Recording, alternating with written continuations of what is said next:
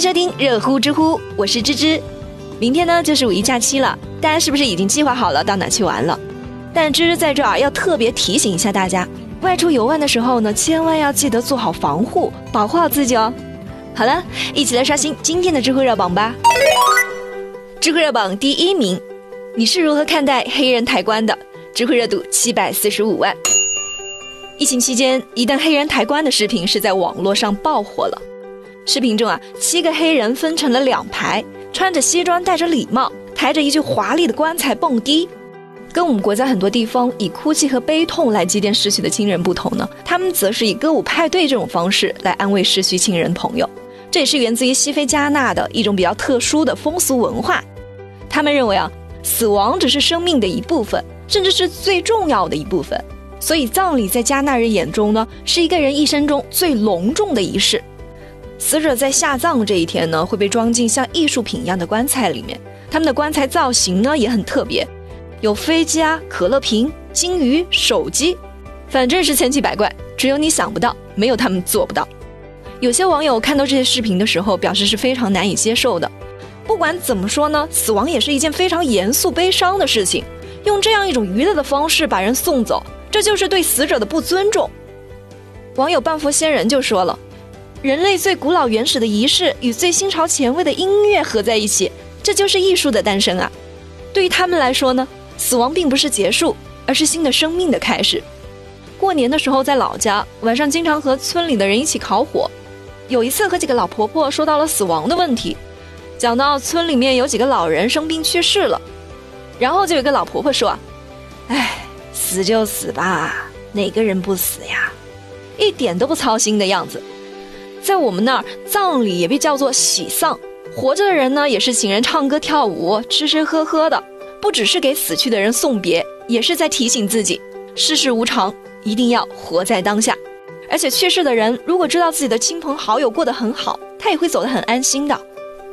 现在互联网真的是太发达了，我们接触到越来越多的习俗和文化呢，都是一种必然的结果。只是更加希望。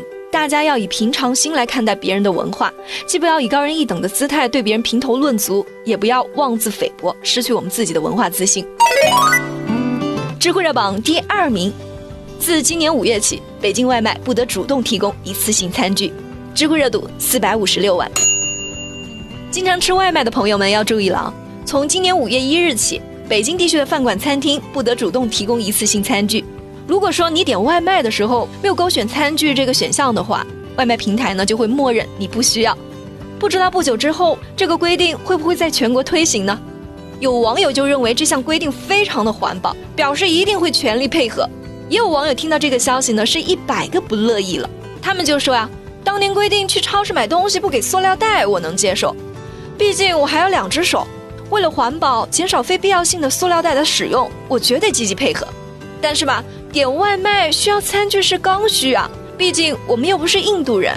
也许你会说，买一双筷子放在家不行吗？当然不行了。我有这折腾劲，我干嘛要点外卖呀？不就是看到它方便快捷，不要洗吗？而且有些人怕忘了勾选餐具，自己肯定会先买一些一次性筷子备着，那不是更浪费吗？有专家就说了。这其实就是通过某种产品的使用变得不方便，来倒逼消费者尽可能的延长相关产品的使用周期，从而在源头上呢减少垃圾的产生。但是消费者对于一次性餐具的依赖，短期内是很难改变的。所以只是限制消费者使用一次性餐具，而不限制该产品的生产和销售，不一定能够起到理想的效果。或许啊，鼓励他们尽量的用其他餐具来替代，会有更好的效果。